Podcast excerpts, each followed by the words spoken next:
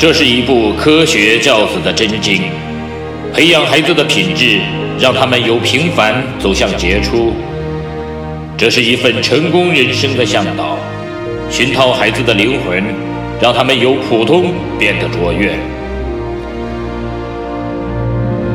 即日起，小明说道与您一起走进犹太人的家庭教育，透过百余个经典的犹太故事。品读到蕴含着无穷哲理与智慧的教育箴言与心得，从而帮助孩子创造属于自己的美好人生。嗨，大家好，我是小明说到的小明。这次我们一起来说到的话题叫做“踩在未开垦的土地上”。乐观者在灾难中看到机会，悲观者在机会中看到灾难。当年，爱因斯坦在瑞士苏联式联邦工业大学就读时，他的导师是数学家明可夫斯基。由于爱因斯坦肯动脑筋、爱思考，深得明可夫斯基的赏识。师徒二人经常在一起探讨科学、哲学和人生。有一次，爱因斯坦突发奇想，问明可夫斯基：“一个人，比如我吧，究竟怎么样才能在科学领域？”在人生道路上留下自己的闪光足迹，做出自己的杰出贡献呢？一向才思敏捷的明可夫斯基却被问住了。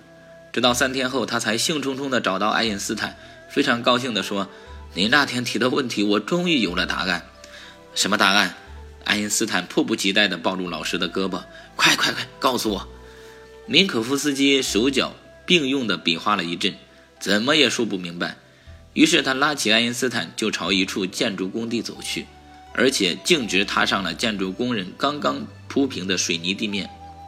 在建筑工人们的呵斥声中，爱因斯坦被弄得一头雾水，非常不解地问明可夫斯基：“老师，你这不是领我误入歧途吗？”“对对，歧途。”明可夫斯基顾不得别人的指责，非常专注地说：“看到了吧？只有这样的企图，才能留下足迹。”然后他又解释说，只有新的领域，只有尚未凝固的地方，才能留下深深的脚印。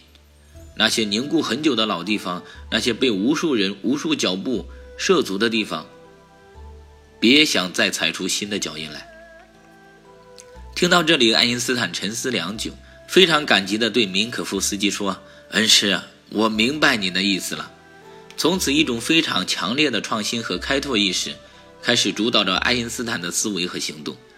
他曾经说过这样的话：“我的脑袋只用来记忆和思考那些还没有载入书本的东西。”于是，就在爱因斯坦走出校园、出社逝世的几年里，他作为伯尔尼专利局里默默无闻的小职员，利用业余时间进行科学研究，在物理学三个未知领域里齐头并进，大胆而果断地挑战并突破了牛顿力学。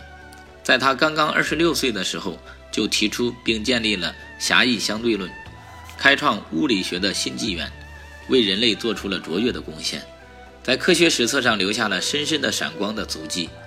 敢于突破创新，才能成就大的事业。在人类社会和现实生活的各个领域，都有各式各样的尚未凝固的水泥路面，等待着人们踩出新的脚印，踏上新的征程。非常感谢您的订阅和聆听。我是小明，我们下次再见。